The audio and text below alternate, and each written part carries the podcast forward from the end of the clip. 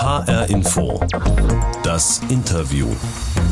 Wenn er den roten Teppich betritt, dann ist das Gekreische seiner Fans meist ziemlich laut. Elias Mbarek, derzeit Deutschlands gefragtester Schauspieler, dem spätestens seit der Schulkomödie Fuck You Goethe die Frauenherzen der Reihe nach zufliegen. Erst kürzlich stand Elias Mbarek wieder auf einem roten Teppich und zwar zur Premiere des neuen Kinofilms Liebesdings. Die Komödie handelt von den Höhen und Tiefen eines Superstars, dem Verhältnis zu den Medien und natürlich von der Liebe. Das ist daran so schlimm, dann schreibt halt irgend so ein Schmierblatt irgendwas über dich. Das interessiert doch in der wirklichen Welt echt kein Schwein. Ach ja, das hier ist meine wirkliche Welt. Ich mache den Kram hier mit, seit ich 18 bin. Und glaub mir, leider interessiert sowas jedes Schwein. Je schmutziger, desto besser. Was ist da los bei Ihnen und der Liebe? Ich hab keinen Bock auf die nächste sinnlose Affäre. Die haben diesen Aktfotos schon gemacht. muss aufhören, dich so fertig zu machen. Die schockierende Wahrheit über Marvin Bosch. Das ist doch dieser, dieser Filmfuzzi, dieser, dieser Liebesdings. Für Drehbuchautorin und Regisseurin Annika Decker war von vornherein klar, wer für diese Rolle in Frage kommt. Der Film hat ja auch ein paar nachdenkliche und leisere Momente und ähm, wie fein Elias das spielt und was für einen guten Schauspielerinstinkt er hat und wie, wie toll ähm, er in diese Rolle reingewachsen ist. Denn ähm, die Situationen, die da vorkommen, die kennt Elias alle. Aber der Typ ist trotzdem also eine ganz andere Figur als Elias, als Mensch. Deswegen äh, muss er schon ein bisschen arbeiten. Ich habe Elias Mbarek in Köln getroffen und mit ihm über den Film und seine Karriere gesprochen.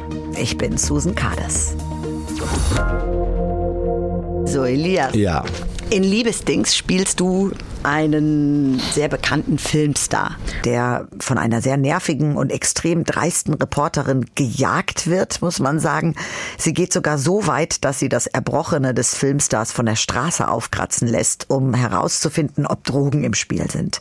Hören wir mal kurz in eine Szene rein. Sag mir lieber, wie die Kotze aussieht und sprich deutlich, du nuschelst.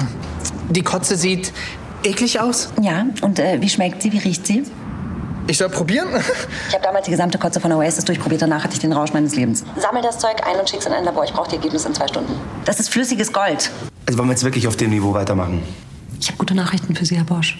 Was das Niveau betrifft, da bin ich sehr anpassungsfähig. Nach unten und nach oben. Wo genau hätten Sie es denn gerne? Also ich habe mich ehrlich gesagt ein bisschen geschämt, als ich den Film gesehen habe für die Rolle der Medien oder das Bild der Medien, was darüber gekommen ist. Aber dennoch gibt es das ja, Paparazzi, die verfolgen und äh, unmögliche Dinge tun. Hast du auch solche Erfahrungen schon mal gemacht?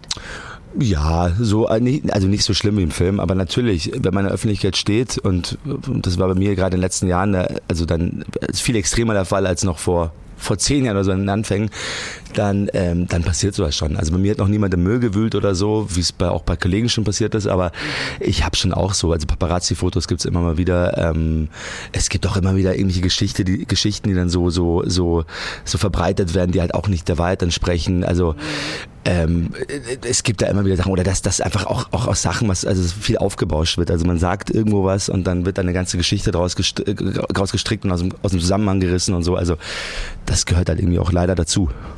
Du bist ja jemand, der sein Privatleben aus der Öffentlichkeit raushält, was ich ehrlich gesagt auch ziemlich cool finde. Ich Mhm. frage mich nur, das ist bestimmt nicht ganz leicht.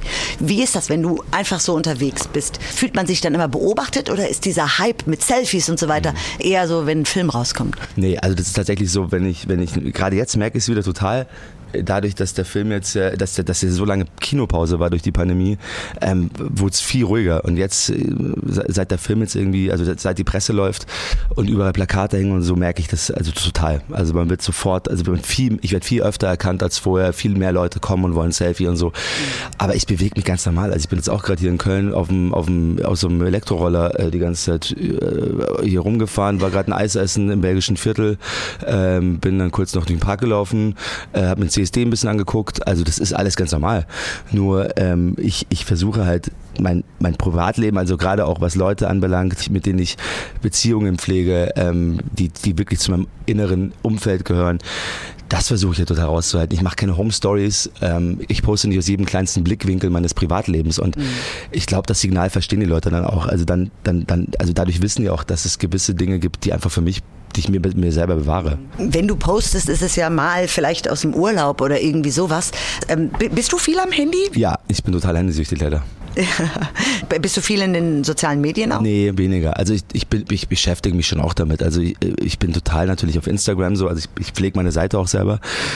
Aber es ist bestimmt nicht mein Alltag. Also ich poste ganz oft auch einfach mal wochenlang gar nichts und gucke dann auch gar nicht so wirklich drauf. Manchmal gucke ich mir den Feed an und gucke so was da so gepostet wird, aber ich lese keine Direktnachrichten. Ich, ähm, ich, ich, ich überlege mir auch nicht morgen schon, was ich heute posten werde. Das ist eher so eine Affekthandlung. Manchmal, mhm. manchmal habe ich Bock und ganz oft auch gar nicht. Also ich, ich, ich lasse mir nicht meinen Alltag davon bestimmen. Wenn du viel am Handy bist, was liest du denn dann? Ich lese viel tatsächlich. Also ich, also vor allen Dingen bin ich auf WhatsApp. Also das ist so meine, mein, mein, ich, ich organisiere damit alles. Also ich, mein ganzes Arbeitsleben auch und mein berufliches und privates mhm. Leben wird über WhatsApp organisiert mit Sprachnachrichten und so. Mhm. Und ich ähm, lese tatsächlich viel äh, Zeitungen, also E-Papers. Also ich habe ganz viele verschiedene Abos äh, bei großen Tageszeitungen und, und lese da einfach immer alles. Oder lese manchmal auch Bücher auf dem iPhone, also auch Drehbücher. Ähm, ich ich gucke mir das Wetter an, ich plane Reisen damit. Also ich, ich bin einfach ständig am Handy eigentlich, ja. Mhm. Leider. Ja. Ich versuche mir noch Auszeiten zu nehmen. Also ich versuche immer mehr so, also gerade morgens zum Beispiel mittlerweile das Handy wirklich erstmal bewusst so lange wie möglich nicht, nicht anzumachen. Elias Mbarek ist heute bei HR Info das Interview. In der neuen Komödie Liebesdings spielt er die Rolle von Marvin Bosch, ein bekannter Filmstar, der sich in einem feministischen Theater eine Weile lang vor den Medien verstecken muss und das mit teils skurrilen Methoden. Ja toll aus. Ich weiß, ich bin eine Klitoris. Hallo, die haben sich als Tampons verkleidet und führen irgendwelche Fruchtbarkeitstänze auf. Sie ist eine Metapher für die Frau. Das ist doch jetzt eine klassische MeToo-Situation, oder? Ich habe überhaupt nichts gemacht. Und wer ist denn überhaupt dieser Verrückte? Heiligsblechle, das ist ja das reinste Menstruationsinferno hier. In diesem Film, Liebesdings, da gibt es eine Szene, wo du eine Klitoris auf den Kopf gesetzt bekommst. Mhm. Also ein Kostüm. Um ein das, Kostüm, ja. Um Wäre sonst schwierig. Ja, mhm. aber es gibt ja einige feministische Momente oder mhm. Szenen in dem Film. Ähm, und die Annika Decker hat das ja, also die Regisseurin hat das ja auch recht bewusst gemacht und bestimmte Themen damit angesprochen. Also wie wichtig findest du Feminismus sozusagen als Thema für die Gesellschaft? Also ich finde Feminismus generell äh, wichtig. Also Feminismus bedeutet ja nur, dass man, äh, dass, dass, dass Männer und Frauen gleichgestellt sind. Und also das ist ja, das sollte, das sollte, das sollte gar keine Diskussion sein, finde ich. Mhm. Also in dem Film geht es ja grundsätzlich auch über Diversität und mhm. Akzeptanz. Und meinst du, dass das deutsche Kino mehr solche Filme braucht, damit diese äh, Themen in, in, der Gesellschaft auch tatsächlich ankommen? Weiß ich nicht. Also es ist ja, es ist ja nach wie vor, es ist ja vor allem eine Komödie. Also die, die feministische und auch, auch queere und, und, und, und diverse Themen beinhaltet, aber es ist ja kein, also ich sehe den Film jetzt nicht als, als, als, als Pamphlet für, für den modernen Modern nee, Feminismus durch, oder so. Durch es, diesen Humor kommt genau. es ja eigentlich ganz, ganz mit Leichtigkeit an. Genau. Ich, ich finde, es ist halt ein Film, der auch, auch wirklich starke Frauenfiguren zeigt, vor allen Dingen auch, auch einen überdurchschnittlichen hohen Anteil an Frauenfiguren. Ich habe letztens gehört, der Film hat 70 Prozent Frauenfiguren zum Beispiel, äh, was anscheinend auch ein Novum ist. Das wäre mir gar nicht aufgefallen. Mhm. Aber ähm, ich finde es prinzipiell natürlich wichtig, dass, dass seit längerem diese Diskussionen angeschoben werden. Also eben Diversität, ähm, Frauenpositionen, äh, auch gerade hinter der Kamera und so. Dass, dass, da da, da, da gibt es vielleicht noch viel zu tun. Also ich freue mich über jede weitere Regisseurin. Mhm. Ähm, ich ich, ich, ich freue mich darüber, wenn darüber diskutiert wird, dass, dass, dass ähm, Dinge einfach manchmal auch ein bisschen ungerecht laufen und man versucht das zu ändern. Ich, ich, ich freue mich, wenn, wenn diverser besetzt wird. Ähm, und ich finde, da, da passiert was. Ähm, und da muss auch noch mehr passieren, aber ähm, prinzipiell ist der Film vor allen Dingen zum Unterhalten gedacht. Dass es in diesem Film einen überdurchschnittlichen Anteil an Frauen gibt, das hat mir auch die zweite Hauptdarstellerin Luzi Heinze erzählt. Sie spielt in Liebesdings die Rolle der Feministin Frieda und äh, Luzi Heinze scheint diesen hohen Frauenanteil während der Dreharbeiten sehr genossen zu haben. Das hat sie mir so erzählt. Selten, ist mir da erst richtig aufgefallen, dass ich echt selten irgendwie mal eine Szene habe, okay, wenn man irgendwie, wenn spielt die beste Freundin von jemandem oder man trifft die Schwiegermutter, da weiß der Kuckuck was. Aber ansonsten habe ich fast nur mit Männern zu tun und hier hatte ich so viel mit so tollen Frauen, so coole, lustige Szenen, dass ich dachte, oh, ich möchte nie wieder, ich möchte es nie wieder anders. Ich möchte eigentlich nur noch mit Frauen arbeiten. Und vielleicht darf ab und zu mal ein Mann dabei sein, das ist okay. Nein, aber ich, das habe ich wirklich genossen und da ist mir auch nochmal so richtig aufgefallen, wie, ja, wie, also wie es war einfach wunderschön. Und eine Frau hat ja auch Drehbuch geschrieben und Regie geführt. Ähm, wie war denn die Zusammenarbeit mit Annika Decker? Ja, Annika und ich sind ja auch schon lange befreundet. Wir kennen uns ja schon, bevor es mich gab. Also Bevor es in den Medien gab. So, Genau. Naja. Also ich habe ich hab Annika, wir haben uns, wir sind schon seit, seit Jahren befreundet auch und es war auch schon bevor meinem, vor meinem Durchbruch mit Facke Goethe und so. Ähm, und insofern ist auch, glaube ich, schon unser dritter oder zweiter, ich glaube, Gott, ich weiß gar nicht. Traumfrauen habt ihr Traumfrauen haben wir gemacht? Nein, das ist der zweite Film. Aha. Aber es fühlt sich an wie drei. Äh, nein, es macht immer Spaß. Also es ist ja toll mit, mit Freunden. Ähm, arbeiten zu dürfen. Annika hat mich auch damals schon, während sie das Drehbuch geschrieben hat, ähm, über, über diese Rolle informiert und hat mir erzählt, dass sie mir die Rolle schreibt und ich fand die Idee von Anfang an toll. Also irgendwie ein Schauspieler, der sich vor den, auf der Flucht vor den Medien in einem feministischen Theater versteckt und dort andere Seiten des Lebens kennenlernt. Das, das fand ich ein super, super Pitch. Und insofern habe ich mich total aufs Drehbuch gefreut und, und auch auf die Dreharbeiten, weil es immer große Freude ist, mit Annika arbeiten zu dürfen. Äh, Du hast gerade gesagt, sie hat dich schon ein bisschen vorher informiert, aber äh, in dem Fall jetzt. Aber nach welchen Kriterien suchst du dir normalerweise Rollen aus? Immer das Drehbuch. Also es ist immer so, dass ich, wenn ich ein Drehbuch lese, wenn ich bis zur letzten Seite dabei bleibe und, und mir vorstellen kann, dass ich den Film selber gerne im Kino sehen möchte, dann ist es eigentlich, dann ist es eigentlich eine klare Sache. Und gibt es irgendwie so eine Rolle, wo du sagst, boah, darauf hätte ich Bock. Das, Ich würde voll gerne mal in so einem Western mitspielen oder generell in so einem Kostümfilm, irgendwie sowas mit, mit Rittern oder so, also so Game of Thrones mäßig oder so oder irgendwas in einer anderen Zeit. Ich darf ja eigentlich immer nur Leute spielen in der Jetztzeit, weil der Migrationshintergrund es noch nicht in die Vergangenheit oder die Zukunft geschafft hat. Inso, insofern finde ich, fände ich das mal toll, wenn ich auch mal irgendwie in so einem, so einem Film spielen kann, wo ich nicht Jeans tragen muss. Du hast mir jetzt ein Stichwort gegeben und zwar für die Interviewbox. Und zwar haben wir in H-Info das Interview immer, also das ist eine Tradition. Ja, ja. In dieser Box ist immer irgendwas drin, was mit dem Interviewgast zu tun hat. Und äh, ich gebe es jetzt einfach mal rüber und du machst auf. Und da ist eine Klitoris drin. oh, warte mal. Also, was haben wir denn hier? Kaiserschmarrn mit Rosinen, ja, das finde ich gut. Aha. Das ist natürlich ähm, äh, wahrscheinlich, ist wahrscheinlich ist ein Hinweis auf die österreichische Herkunft meiner Mutter. ja, so ist es. Kaiserschmarrn finde ich super und das ist, das sehe ich jetzt ja schon, das ist Baklava. Richtig. Und auch noch hier arabische auch noch. Ja, super. Finde ich toll. Ähm, mag ich auch sehr gerne, wobei ich mal gehört habe, dass äh, Baklava anscheinend nur Papier mit Zucker ist. also nicht sehr gesund, ne? Wahrscheinlich nicht, aber schmeckt, schmeckt schon geil, ne? Ja, was isst du lieber? Also, Ähm, Kaiserschmarrn? Kaiserschmarrn, weil es so fluffiger ist. aha. Und weil ich gerne Vanilleeis dazu esse. Aber, aber Baklava sind auch geil. Du hast schon gesagt, ich habe natürlich darauf. Vielen Dank. Ja, sehr gerne. Also, ähm, dein Papa ist aus Tunesien, deine Mama aus Österreich, aber du bist geboren und aufgewachsen eigentlich dein Leben lang lebst München. Mhm. du in München. Und trotzdem wirst du jedes Mal oder sehr, sehr häufig auf deinen Migrationshintergrund angesprochen. Ja, so wie jetzt gerade eigentlich. Ja, ja, natürlich, aber in dem Fall habe ich einen Vorwand, die Interviewbox. Ach so, um, um galant auf die Frage zu Ja, ja, ich. genau. Natürlich. Aber ja, okay, dann womit erklärst du dir, dass du immer wieder darauf angesprochen wirst? Ja, es liegt auch auf der Hand. Also ich sehe halt einfach, ich sehe halt einfach nicht aus wie jemand, der keinen Migrationshintergrund hat.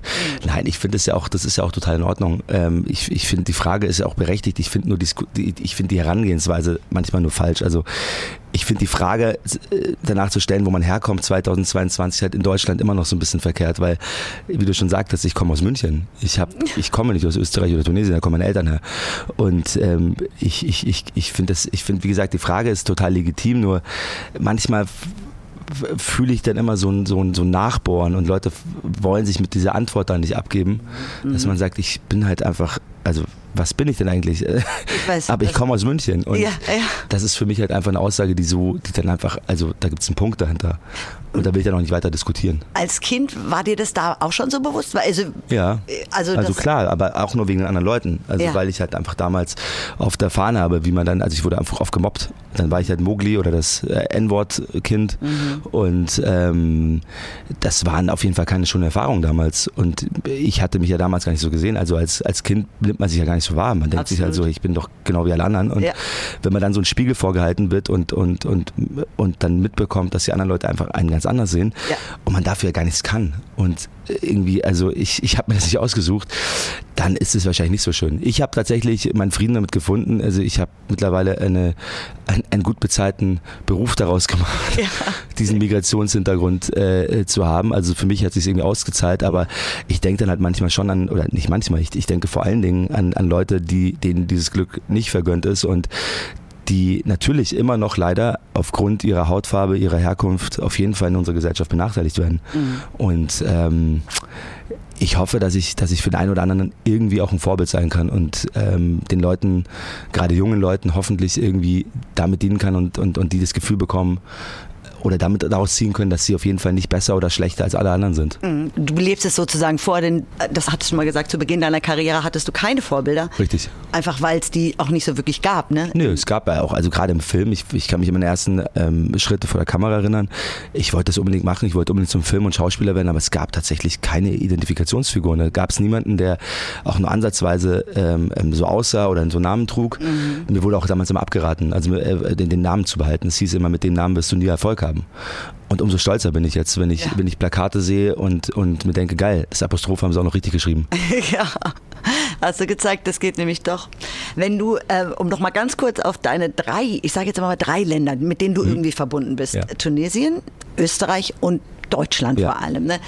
Welche Sachen positive Sachen auch von den jeweiligen Ländern kannst du so vielleicht für dich rauspicken, wenn du dir jetzt mal die Menschen und die Mentalität oder die Kultur anguckst? Würde ich echt gar nicht so beantworten wollen. Ich finde das, ich finde gerade auch das finde ich, ich finde es schwierig, Leute, also generell sich so auf, also äh, so, so Nationalitäten so zu stigmatisieren oder also ich, ich, ich, ich, sehe da keinen Unterschied. Ich glaube, es gibt genauso temperamentvolle Menschen wie in Tunesien gibt es in Österreich. Es gibt äh, überall sind die Menschen gleich lustig oder gleich traurig und mhm. ähm, ich sehe das einfach nicht so. Ich finde, ich finde generell dieses ganze Grenzdenken sehr, sehr, sehr, sehr begrenzt. Ja. Ich, ich finde, wir sind alle irgendwie auf der Welt und, und so romantisch das klingen mag, wir, sind, wir haben uns alle nicht ausgesucht, wo wir herkommen. Und mhm ich habe das Glück, in einer, in einer reichen Industrienation aufzuwachsen und nicht in einem dritte Weltland. Und äh, das ist, das, da, darüber bin ich sehr glücklich. Und ähm, ähm, äh, weiter denke ich da auch ehrlich gesagt nicht.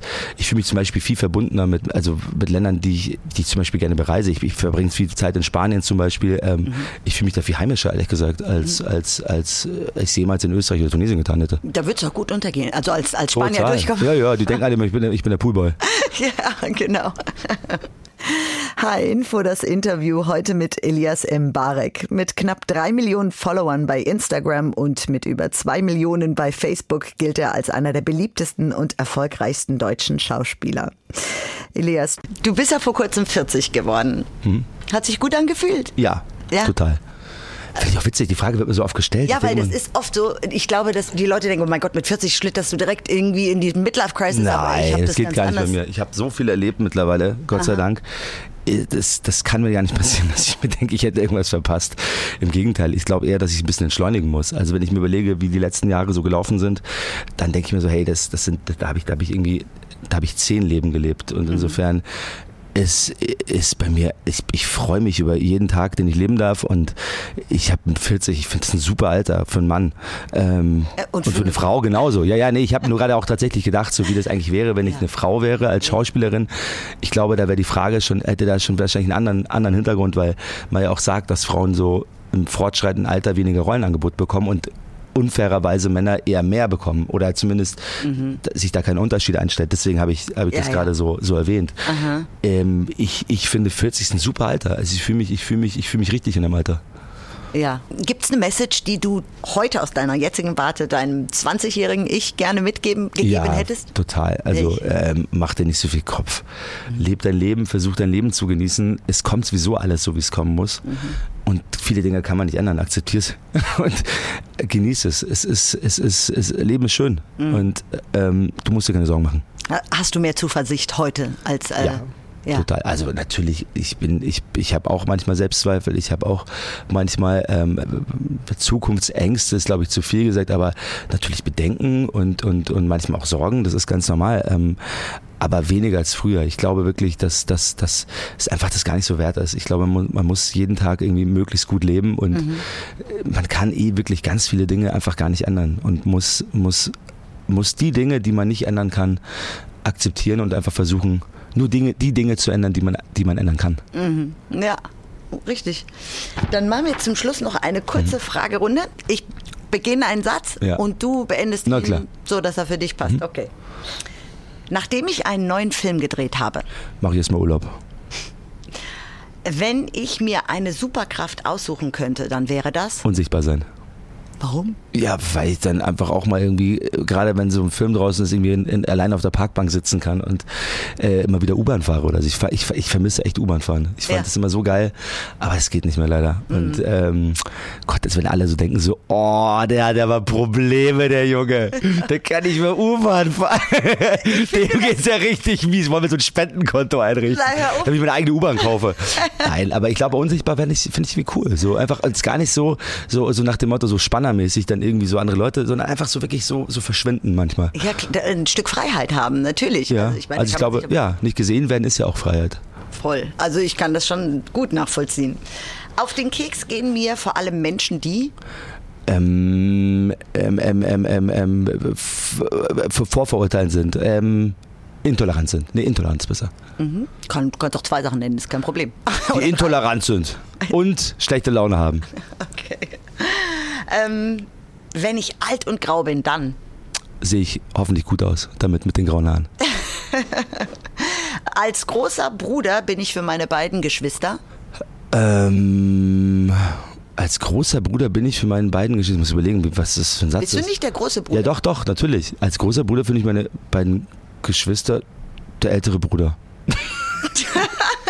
Was Kreativeres ist dir nicht eingefallen. Ein, als älterer Bruder finde ich, bin ich für meine Brüder ähm, derjenige, an den man sich wendet, wenn man ein Problem hat. Wenn ich kein Schauspieler geworden wäre, dann Dann wäre ich gerne irgendwas mit Musik geworden, so Musikproduzent oder mh, ich wollte immer früher, wollte ich immer, habe ich immer mein ganzes Geld für so Studio-Equipment gespart und wollte eigentlich immer so im Studio sitzen und Beats bauen. Du machst auch Musik, ne? Ja, ja, ist ja hobbymäßig, aber es ist, ist tatsächlich so ein bisschen meditativ für mich. Ich hocke mich immer noch gerne hin ähm, und, und, und bastel dann so Musik rum, ja. Und will auch, will tatsächlich jetzt endlich Klavier lernen auch. Super gerne kennenlernen würde ich einmal. Liam Gallagher von Oasis, den Sänger. Ja, Finde ich warum? toll. Ich finde den geil. Ich finde den einfach, ich finde so einen krassen Widerspruch. Ähm, der ist so ein Hooligan und äh, ist so, so, so äh, brutal teilweise, auch nicht brutal, aber wirklich hat irgendwie echt ein Aggressionsproblem, äh, was natürlich jetzt nicht geil ist, aber äh, es ist so interessant, weil er so eine verletzliche Seele hat und so tolle Liebesmusik schreibt und so, so, so krass, also so, so so sensibel ist irgendwie und ich finde den einfach als, als Person, ist einfach Rock'n'Roll und, und unfassbar interessant. Auch nicht so glatt. Der, der, der haut einfach so auf den Putz und ist einfach ein begnadeter Musiker. Glück bedeutet für mich. Gutes Essen, gutes Essen, also wirklich ähm, richtig schönes Essen an einem schönen Ort ohne Musik. Ganz in Ruhe. Wünsche ich dir viele gute Essen. Ja, danke sehr. Viel Glück und Erfolg weiterhin. Danke, sehr. Elias. Sehr gerne. Elias Mbarek bei HR Info das Interview. Er spielt die Hauptrolle in Liebesdings, der neuen Liebeskomödie von Drehbuchautorin und Regisseurin Annika Decker. Die Liebeskomödie ist ab jetzt im Kino zu sehen und handelt von den Höhen und Tiefen eines Filmstars, der sich auf der Flucht vor den Medien in einem feministischen Theater verirrt und dann eine Weile dort versteckt. HR Info das Interview gibt's als Podcast zu hören in der ARD Audiothek, bei Spotify und überall da, wo es Podcasts gibt. Ich bin Susan Kades.